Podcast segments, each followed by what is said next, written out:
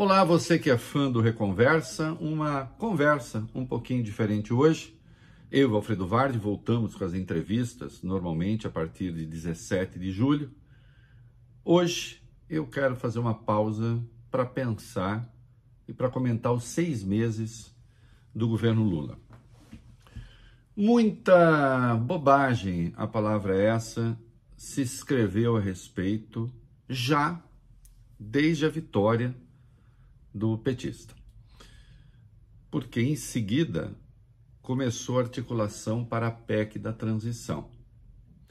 E olha aqui, já ali eu comentei, apesar de o Lula é, ter vencido com um Congresso que, em tese, seria notavelmente hostil a ele, eu observei num texto que tudo indicava que a imprensa seria digamos assim, a oposição mais organizada ao Lula.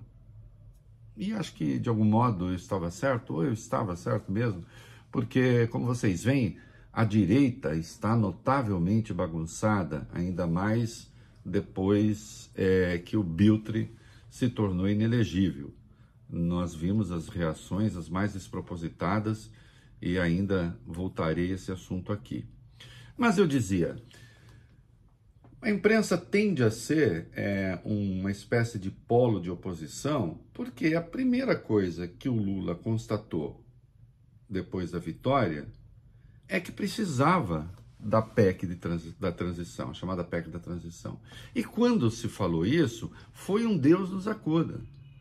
Porque, no máximo, os ditos liberais né, no jornalismo é, queriam o dinheiro para saldar o Bolsa Família, o auxílio emergencial de 600, convertidos esses 600 em Bolsa Família e pronto. E o resto, por incrível que pareça, por incrível que pareça, o resto ficaria é, submetido ao orçamento que Bolsonaro e Paulo Guedes haviam enviado para 2023, para este ano.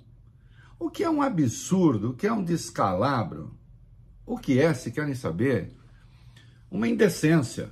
É preciso que a gente diga as coisas como são e que as chame pelo nome. Por que, que se falava ali, na 70 bilhões da PEC da transição? 70 bilhões era para cobrir só o Bolsa Família de 600 reais. E olhe lá que o Lula ainda tinha falado de 150 para criança até 6 anos, podia faltar. Mas e o Minha Casa Minha Vida? E o Bolsonaro havia deixado 36 milhões. E o programa Farmácia Popular, que ele praticamente havia destruído? E o Mais Médicos, que precisava retomar? E a saúde, que tinha tido um corte previsto para este ano no orçamento Bolsonaro de 16 bilhões? E educação, outro corte de 12? Ficaria tudo daquele jeito mesmo? Houve até um colunista da direita que se quer democrática, que disse, que me contestou, disse, não, que eu chamei de herança maldita, orçamento, ele disse, não, orçamento é plenamente factível. Bom, era o governo factivo de Bolsonaro. O governo factivo de Bolsonaro é aquele que fez 33 milhões de esfomeados. Ah, mas no entanto, vejam a dívida, deu uma caidinha. Ah, ele fez um pequeno superávit primário. Não, eu sou favorável que a dívida caia, sou favorável ao superávit primário. E, mas sempre vou perguntar a que custo. E um governo com uma marca progressista haverá sempre de perguntar a que custo. E o governo que ganhou a eleição, por uma margem estreita, é verdade, é um governo era então né, uma perspectiva de governo progressista, não o de Jair Bolsonaro. E, portanto, é claro que a PEC da transição teria que ter um valor maior, até para fechar as contas do próprio Fujão, porque ele foi embora e largou o rombo aí. Mas já ali. Gente, em novembro teve maluco falando que daquele jeito Lula caminharia para o impeachment. Novembro. O Lula tinha ganhado a eleição fazia menos de um mês. Porque as contas entrariam em desequilíbrio. E nós sabemos que não aconteceu. Então, como eu costumo brincar no meu programa de rádio, é da coisa, a bola de cristal dessa gente estava queimada. Eu sempre afirmo que a imprensa brasileira hoje está cheia de Cassandras às avessas. Por que isso? A Cassandra da mitologia, coitada, o Apolo se engraçou com ela, né? E ela não quis saber do Apolo. O Apolo ficou bravo. Hum? Disse, ah, não quer saber? E aí deu a ela o dom da profecia, mas ao mesmo tempo uma desgraça. Ninguém acreditaria. De sorte que a Cassandra sofria muito, porque ela dizia, ela, ela antevia as tragédias, os desastres, advertia os seus contemporâneos e aqueles que conviviam com ela, e no entanto, quando aliás deixaram, os gregos deixaram aquele cavalo às portas de Troia, ela disse: Não, não coloque esse cavalo para dentro, sobrevirá a nossa destruição. Ninguém acreditou nela e meteram o cavalo para dentro. E o resto, a mitologia nos conta, né? porque afinal de contas a Ilíada do Homero também é uma pegada mítica, não é isso? E Ilion foi destruída, Troia. Daí Ilíada. As nossas Cassandras, elas são contrário por quê? Porque elas erram tudo. Elas erram tudo, especialmente aqueles que dedicados ao jornalismo econômico. E um monte de gente acredita porque, na verdade, viraram porta-vozes de um setor do mercado financeiro. Nem é do mercado financeiro como um todo, não é dos bancos, especialmente dos assets, essa gestão de grandes fortunas e tal. Essa gente tem entrada na imprensa, dita a opinião na imprensa. Estabeleceu-se ali um consenso, não há contradição não há contradita. E quando há, ainda assim, é uma coisa marginal, é só para a pessoa levar umas pancadas depois. E se previu o caos. E o caos não veio. Porque as Cassandras, as avessas, erram a, diferente, a diferença da Cassandra original. Entende? É, Lula recriou os programas sociais, restabeleceu as regras do Bolsa Família, que precisava, porque o cadastro único tinha sido destruído, inclusive com desperdício. Multiplicaram-se as famílias de uma pessoa só. Claramente havia ali um pedaço de fraude no Bolsa Família. Tiraram-se as exigências relativas à educação que foram restabelecidas. Isso era fundamental. Minha Casa Minha Vida, dos 36 milhões no orçamento, 9,5 bilhões. Tanto é que talvez não seja executado tudo, porque é difícil. Eu preciso fazer convênio com municípios, com estados. É preciso achar os terrenos. Retomada do Mais Médicos, do Farmácia Popular, do programa de aquisição de alimentos, que é importantíssimo no combate à fome e também para estabelecer o liame com a agricultura familiar. E aí, uma outra crítica na imprensa, vesga, absurda, cruel até, a saber, ah, são programas velhos. Lula não tem uma marca, são programas velhos. Programas velhos? Ainda que programas pré-existentes fossem, porque existiam, a sua retomada é fundamental para dar qualidade de vida para os pobres. O que, que há? Agora nós vamos ficar em cima desse negócio? Ah, se o programa for novo, a gente aplaude. Se for o Bolsa Família, ah, o Bolsa Família eu já conheço. Ah, o Minha Casa Minha Vida eu já conheço. Ah, o Mais Médicos eu já conheço. E a verminose das crianças barrigudas, você conhece sem médico? E essa você conhece? E conhece a realidade daqueles que moram nos morros, e quando chove vai tudo abaixo? Essa você conhece? E a realidade de quem precisa comprar o remédio de diabetes não tem, você conhece? De colesterol não tem, você conhece? Que história é essa? Uma crítica imoral. Tem gente que fala assim: ah, mas você ficar zangado não pode falar mal do governo Lula? Pode falar mal do governo Lula quando errar. O que é de errado em retomar programas sociais? Ou então olhar com esses caras, ah, isso eu já vi. Eu considero isso imoral. Considero imoral e falo. Ora bolas. Não é? Bom, aí veio o arcabouço fiscal. E aí realmente eu, sabe a, aquela previsão que eu tinha feito lá atrás, que eu disse, da imprensa ser o centro da oposição, porque a direita é notavelmente burra e desorganizada para isso, ainda mais agora que aquele camarada se tornou inelegível. Olha aqui. Não tinha como o arcabouço levar a dívida pública ao desastre, como anteviram.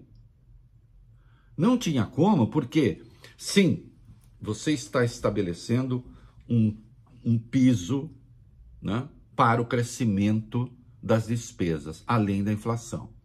Mas também se está estabelecendo um teto. E esse teto, o, o crescimento da despesa será o correspondente a 70% do que crescer a receita. Então, essa explosão que anteviram não tinha como, e já está claro que não haverá explosão coisa nenhuma. Mas aí se dizia: oh, onde já se viu? Cadê o corte de gastos? Qual corte de gastos? É preciso que se diga. Eu acho curioso quando esses críticos, esses analistas supostamente liberais, porque liberais não são, são reacionários mesmo. É gente reacionária, é gente que não tem muita intimidade com o pobre. Aliás, não tem nenhuma. E nem preocupação. Quer cortar onde? Quer cortar o quê? Quando a gente fala em corte, nós vamos falar também em corte do judiciário, qual? Corte do legislativo, qual? Corte no executivo em que? Saúde? Educação? Ah, não, vamos fazer uma reforma administrativa. Existe uma reforma administrativa que consiga cortar gasto suficiente, pelo menos na perspectiva que essa gente queria? Não, papo furado. Conversa mole. Antevir um desastre, também nesse caso, que ficou claro ser falso. Ó, oh, mas está dependendo demais de receitas. O governo foi demonstrando, aliás, e obtendo vitórias na justiça evidenciando, ainda falta uma do CARF, evidenciando que o que você tinha uma barbaridade de elisão fiscal. Incentivo concedido para ICMS nos estados, de, pegava o incentivo, não investia, mandava o dinheiro para o caixa e ainda praticava nova elisão fiscal depois de, de impostos federais. Um absurdo. E o governo foi ganhando ações na justiça, não quer dizer que vai recuperar tudo aquilo que deixou de arrecadar, mas sim haverá um aumento da arrecadação que deriva do fim da, da sonegação. E ainda há o que fazer no CARF, porque tem uma indecência ali no CARF, de empresas que devem impostos, recorrem em razão de decisão tomada por Bolsonaro e Paulo Guedes, são os próprios sonegadores que acabam votando a favor de si mesmos. 60 bilhões se perdem nessa brincadeira. Tem muita coisa a fazer aí. Mas ficou claro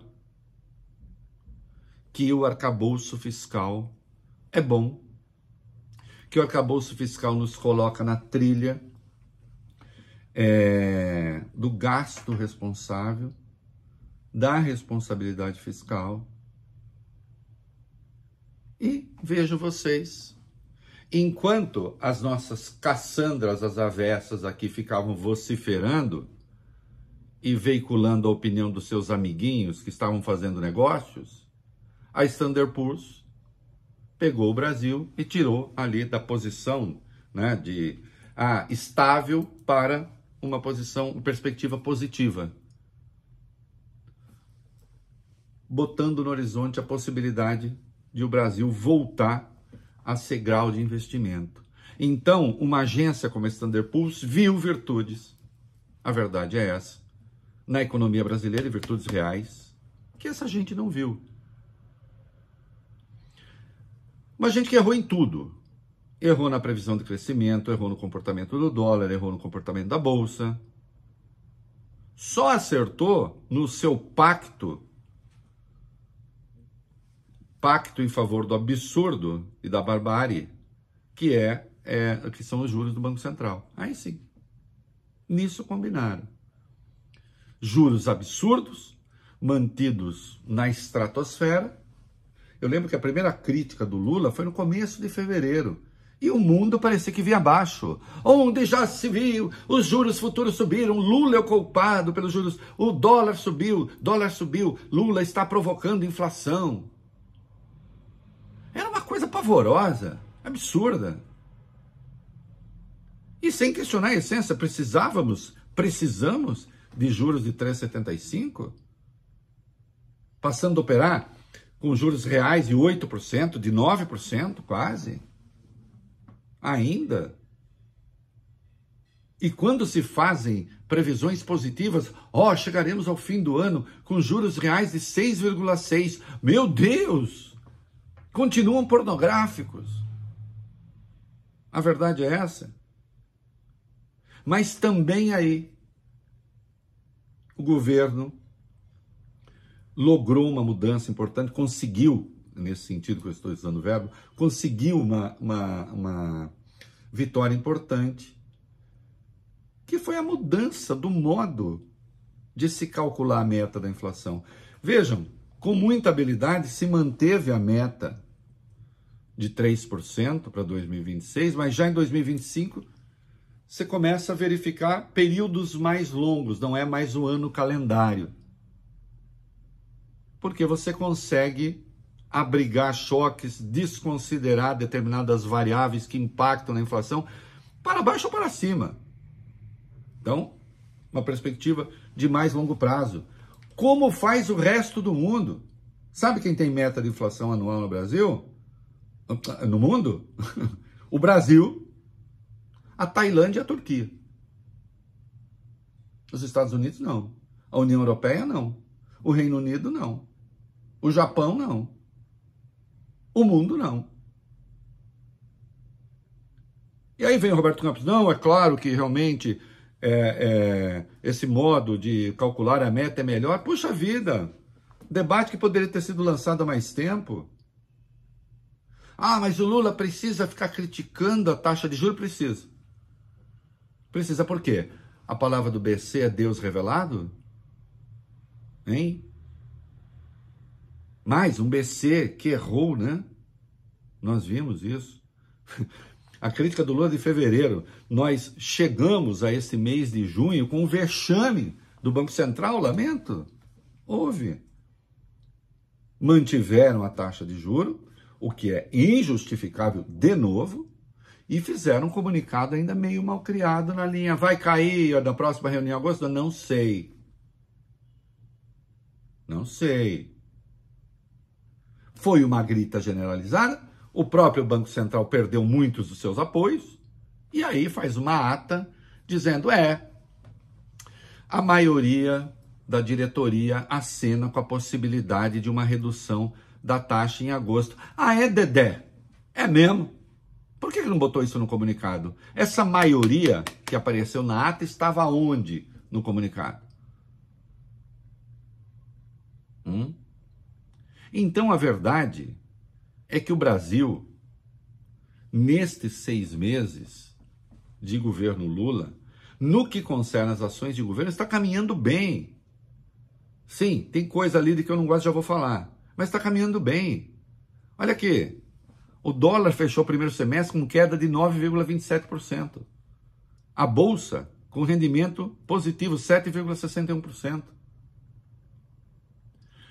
Cadê a argentinização? A venezuelização? Venezuelização? Cadê? Onde está? Hum? Ah, não, Reinaldo, mas isso é coisa da extrema-direita. Não, mesmo, eu insisto, na imprensa, um mau humor absurdo, injustificável, que não se explica. Porque a verdade é que os indicadores econômicos vinham, vinham mostrando que o governo estava fazendo opções corretas.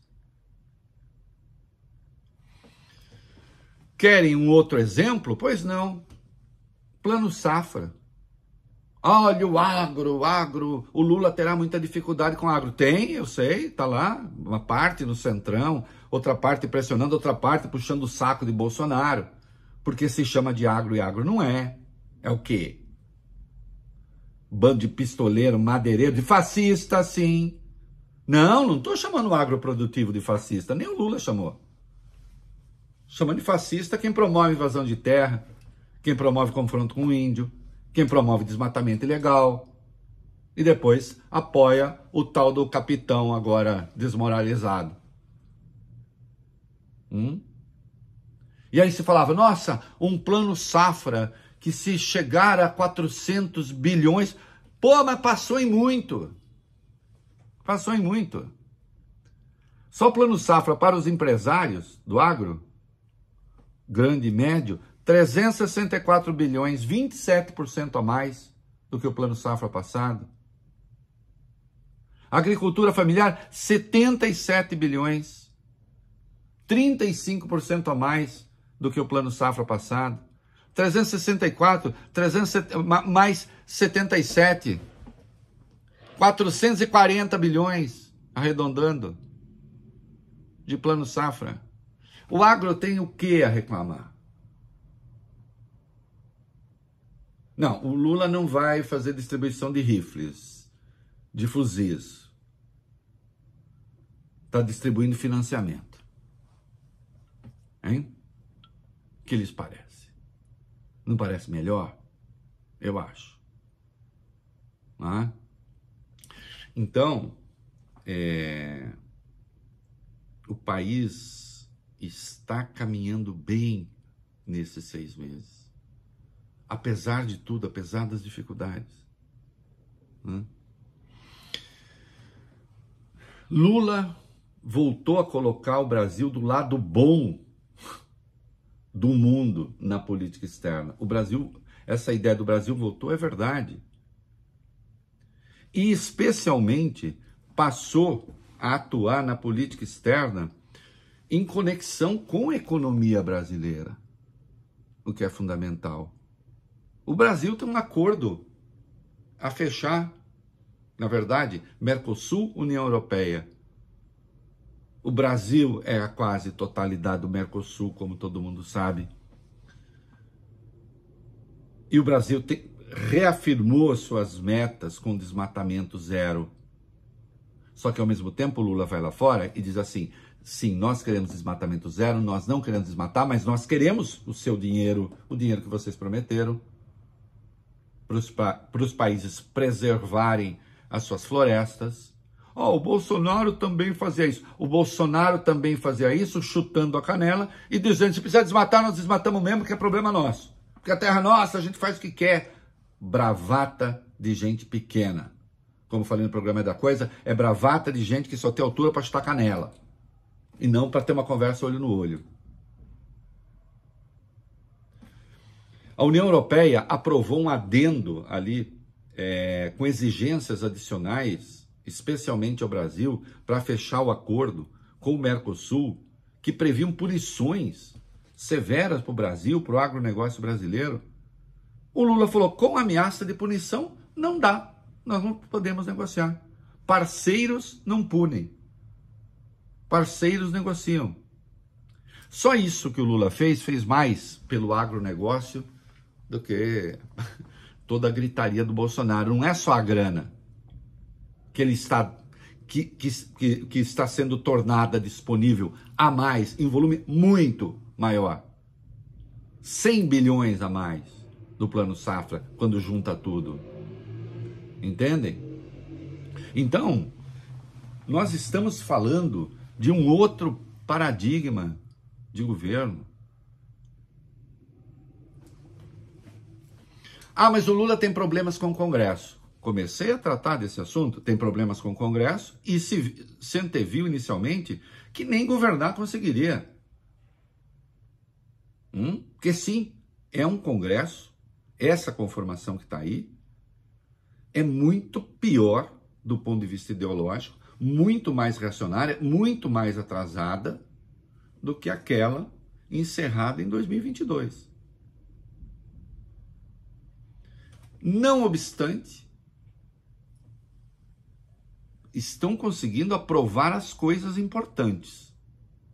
Por exemplo, o arcabouço fiscal, muito importante. Ah, mas o Brasil teve derrota é, e o governo teve derrota, por exemplo, na questão do marco temporal da demarcação de terras indígenas.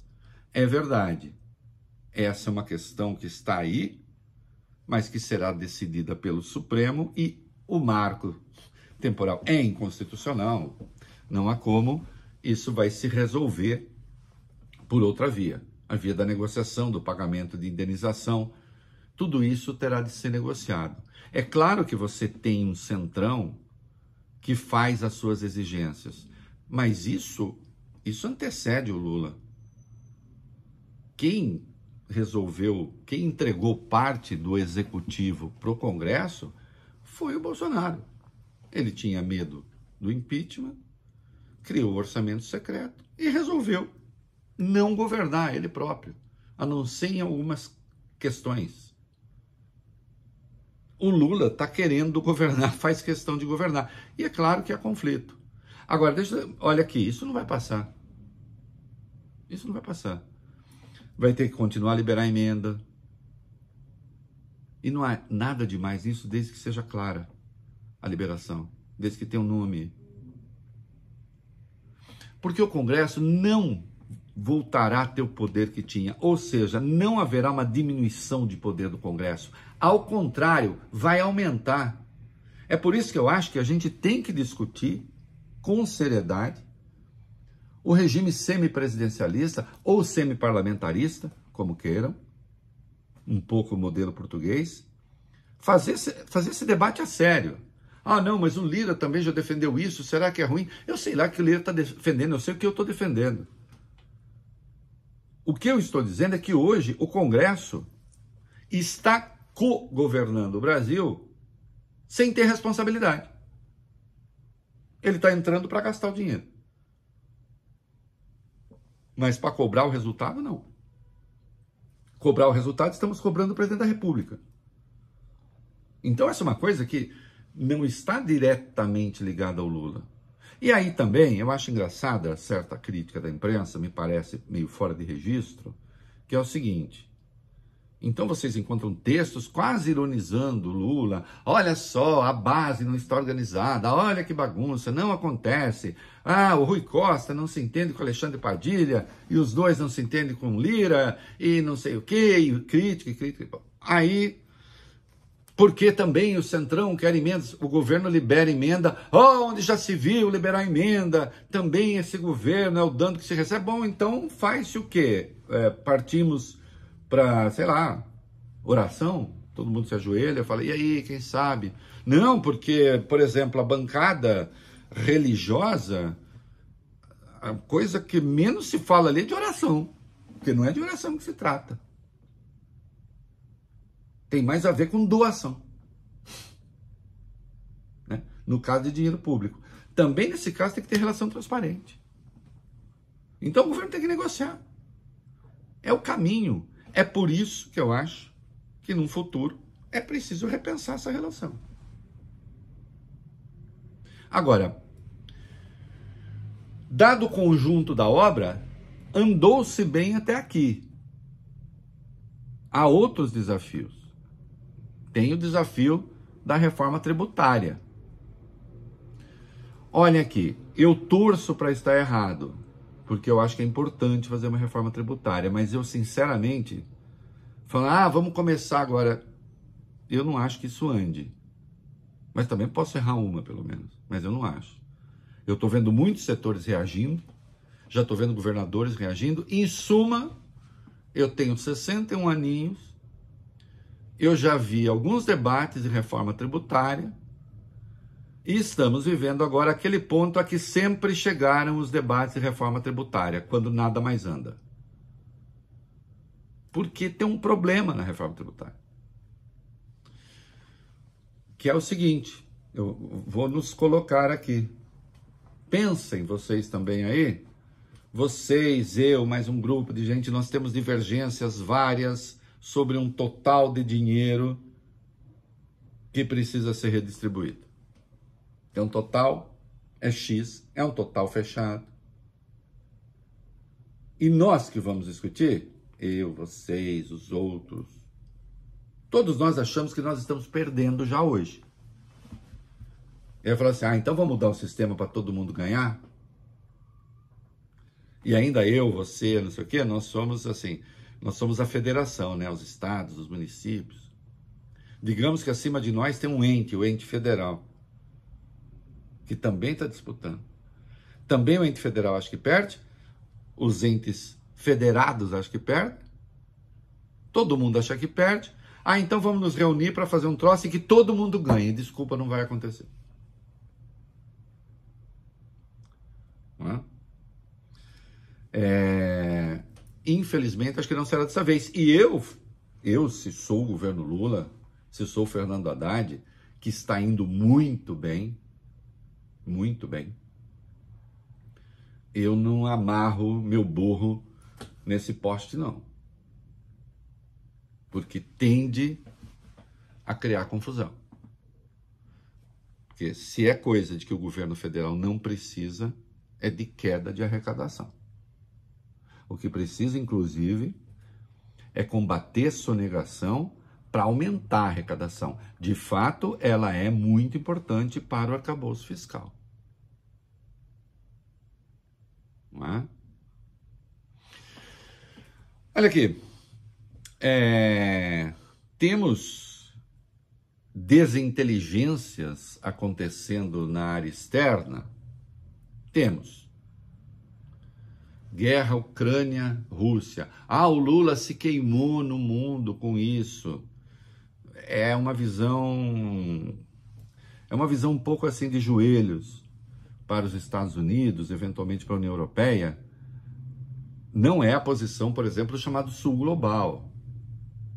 E, e, e, esse Sul Global também está no mundo. E nesse Sul Global, por exemplo, está a China, está a Índia. Então não é assim. Não é assim. Como se diz. A posição do Lula é essencialmente correta. Se não tiver negociação, não se sai do lugar em que se está, e o lugar em que se está é um lugar de extremo perigo. Ah, então vamos legitimar a invasão da Crimeia, legitimar a invasão do leste da Ucrânia. Eu não estou legitimando nada. Eu preciso citar casos do mundo hoje em que você tem territórios ocupados por outros países e se estabeleceu ali, se resolveu congelar a situação, porque se considera que de outro modo a guerra é permanente e não se vai para lugar nenhum?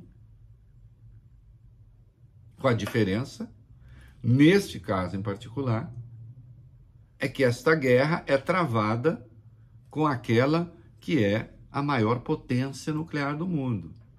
Outro dia eu li uma burrice, como é que é? Ah, potências nucleares já perderam guerra, a França perdeu a guerra da Argélia, os Estados Unidos do Vietnã. É brincadeira. Não é possível que estejam fazendo essa comparação. É? Por um acaso, quando a França é, assume a derrota no caso da Argélia, havia na França a perspectiva de que a França pudesse ser destruída? Hein?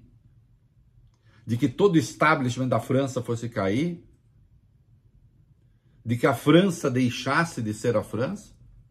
Quando os Estados Unidos se retiram do Vietnã, em algum momento se fala assim: nossa, agora os Estados Unidos estão acabados, ninguém mais dá bola para os Estados Unidos. Tinha isso? Mas isso é uma burrice, mas isso é uma estupidez. Eu não vou falar que é uma jeguice, porque o jegue é um bicho cheio de habilidades. Agora a Rússia não. A ideia que se faz é que perder da Ucrânia é cair o establishment russo. E tem gente em Washington, quem, tá, quem tem miolos, miolos ainda funcionais, que não quer que o Putin seja destruído por um golpe interno. Porque vem quem? Insisto, é o maior arsenal nuclear do mundo. Ah, quer dizer que se tiver uma guerra nuclear Estados Unidos, Rússia, Rússia pode ganhar? Queridos, se cada um deles usar 5% do arsenal nuclear, já não tem mais mundo para disputar. Então, sim, é preciso negociar.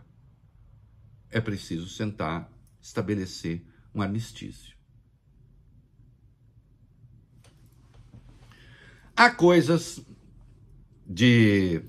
E aqui os esquerdistas certamente é, discordam do que eu considero atraso ideológico e falas desastradas do Lula em relação à Venezuela. Eu acho que o pior episódio desses seis meses foi a recepção do Lula por Nicolás Maduro, com falas absurdas, como aquela, por exemplo, é, fale imprensa livre do Brasil e do seu país. Que imprensa livre do seu país? Tem imprensa livre na Venezuela? Tem oposição livre na Venezuela? Os candidatos, todos ali que podiam eventualmente concorrer com Maduro, foram considerados inelegíveis. Aquilo é uma ditadura. Como Nicarágua é uma ditadura. E, portanto, é, esses regimes não podem ser insensados de algum jeito. Vejam só, eu não acho que o Brasil tenha que exportar democracia para os outros. Oh, não, Vamos romper com a Nicarágua, vamos romper com a Venezuela. Isso é coisa de gente estúpida, burra. Por quê? Agora nós vamos romper com todos os países que não forem democracia? Seja imaginar o caos que não seria. Isso é besteira. Agora, não precisamos romper, mas também o Lula não precisa passar a mão na cabeça dos respectivos ditadores. E aquela recepção Nicolás Maduro eu considero absolutamente boba, inaceitável. O Brasil já votou contra a Nicarágua na OEA, né? pedindo que se apurem ali agressões aos direitos humanos. Consta que o Lula está bastante irritado com Daniel Ortega, mas não basta isso. Quando esta questão vem a público, é preciso chamar as coisas pelo nome. E pronto. Aí o Lula dá uma entrevista à Rádio Gaúcha, outro momento feliz, e diz: ah, não, a democracia é relativa, que a democracia é para você não é democracia para mim. Não, não, não, não, não, não tem isso. As democracias são diferentes. Uma tem voto distrital misto, outra não tem, uma é parlamentarismo, outra não é, é ou tem o sistema americano, que eu acho absurdo, mas está lá, de qualquer modo é o povo que vota, e a alternância de poder. Presidente, não. Se um regime não tem liberdade de organização da oposição, e não tem liberdade de imprensa, democracia não é. Ponto final. Ah, significa que só nas democracias como nós as reconhecemos, pessoas do povo chegam ao poder? Não, não significa ter um monte de gente que saiu do povo, que está lá no comando da China. Pertence ao Comitê Central do Partido Comunista, vindo do povo. Gente vinda do povo. Mas não é democracia. E nós queremos democracia e não negociamos e não abrimos mão da questão democrática. Portanto, não faz sentido ter esse tipo de debate. Entende? É um debate inútil. Inútil, contraproducente, e eu brinquei, não é da coisa, escrevi também. É, o Lula, com essas falas, ele fica dando capim para a extrema-direita. Ou ela morre de fome ficar dando água para a extrema-direita ou ela morre de sede. E nós vimos isso.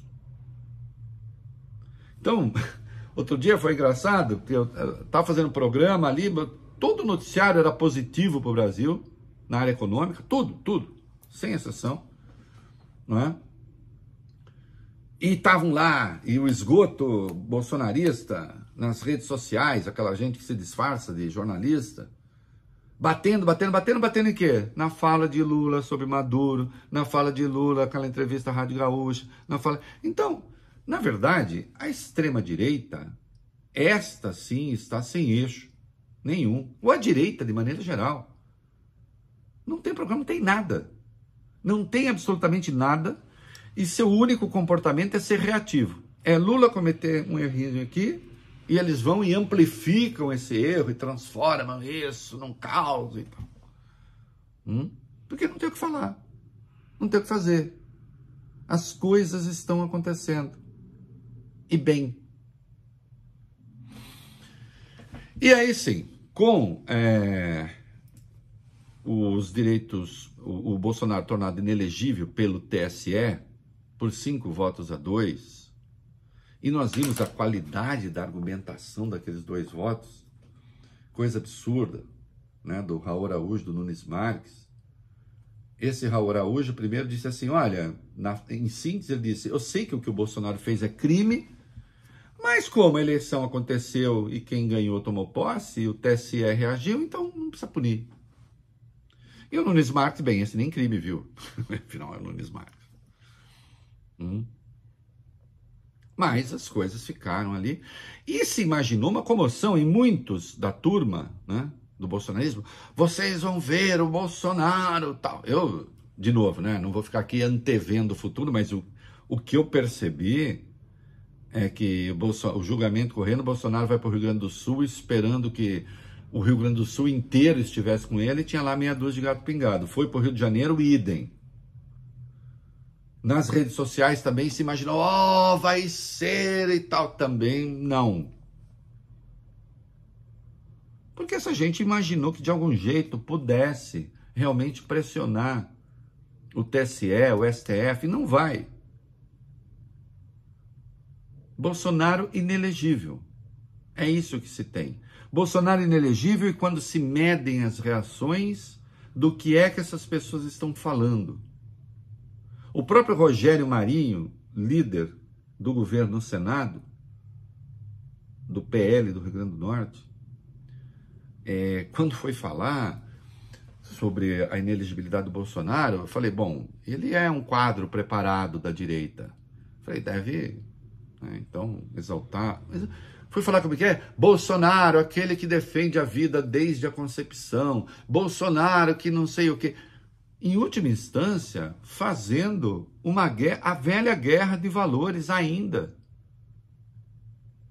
Me parece que eles realmente estão deslocados. Não tem o que dizer. Não tem nem mesmo o que criticar do governo. Como é que é? O governo, a comunização, o agro. Tanto é que tem a CPI do MST que eles pretenderam transformar. Tá aí, agro nunca teve tanto dinheiro, Jesus. Quando é que o agro teve o dinheiro que tem agora?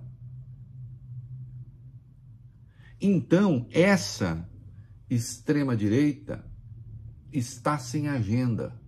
E agora, vai ver, bom, quem ocupa o lugar de Bolsonaro?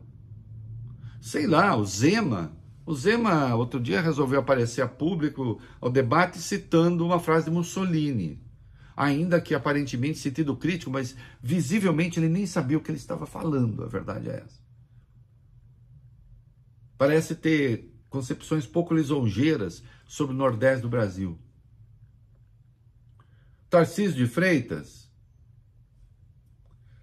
Gilberto Kassab, um dos homens fortes do governo, ou o homem mais forte do governo, acha que ele tem que investir na sua reeleição ao governo de São Paulo, o que me parece plausível. E até agora, pelo menos, me parece que ele está sendo mais competente em criar a fama de que é competente. Preciso ver. Já pode pensar na presidência? Aliás, o Kassab lembra que isso não dá muito certo em São Paulo. Você está no governo do estado, você pensar em presidência, a tendência é quebrar a cara, ficar sem a presidência e o governo de São Paulo, que é um posto muito importante. Né? É o segundo orçamento do Brasil. Então, entendo que o governo está sim no bom caminho, fez coisas notáveis para esses seis meses, e quem ainda está sem eixo, direção em nada e, e liderança é a, a direita, a extrema-direita. Em tese, vejam que curioso, se abre uma avenida para o centro político. Porque quem está no governo sempre tem desgaste, isso é evidente também. A direita, que havia é, sugado e galvanizado o centro, está vivendo um momento importante de perda de perspectiva. Pesquisa da Datafolha aí deu Bolsonaro em torno de 25%. Então, haveria um campo para o centro.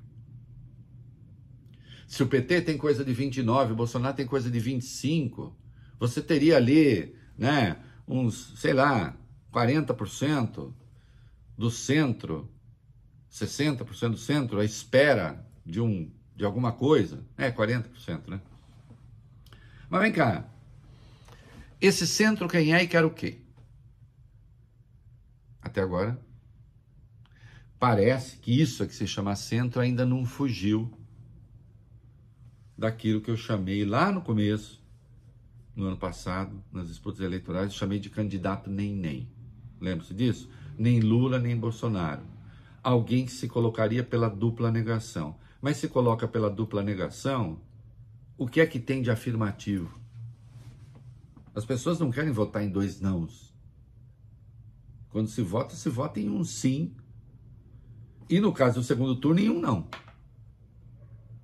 Então, essa que eu chamei de quimera da dupla negação, isso não existe. Então, esse centro precisa dizer com clareza o que quer. Mais do que o centro dizer com clareza o que quer, esse centro precisa deixar de ser patologicamente antipetista. Porque convenha, fica muito difícil pintar como um perigoso esquerdista um presidente que tem Geraldo Alckmin como vice, que tem três ministros do PSD, que tem três ministros do União Brasil, que tem três ministros do MDB, que faz um arcabouço fiscal com características inequivocamente conservadoras do ponto de vista institucional e do ponto de vista econômico, é nesse sentido que eu chamo de conservador, não é disruptivo em nenhum momento de concepções consagradas sobre equilíbrio fiscal, que dá 364 bilhões em financiamento para um agronegócio que, na média, é hostil a esse próprio governo.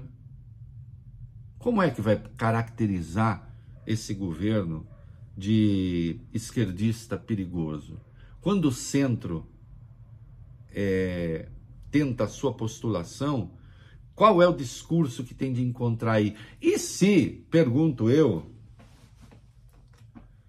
e se, pergunto eu, esse centro já estiver, e eu acho que já está, abrigado no próprio governo petista? Hein? O fato de algumas personalidades do centro não se sentirem representadas e à vontade nesse arco não quer dizer que esse arco não esteja abrigando esse centro e não tenha atraído esse centro. Porque outra crítica que eu cansei de ouvir nesses seis meses também, especialmente três, quatro primeiros meses, Lula prometeu um governo que seria de frente ampla e de frente ampla não tem nada. Lula agora está mais esquerdista do que estava em 2003, mais não sei o que. Era tudo conversa mole de gente que estava torcendo para vaca e para o brejo, ou por razão ideológica, ou porque estava tendo seus interesses imediatos contrariados, porque aí colocados no mercadão da especulação.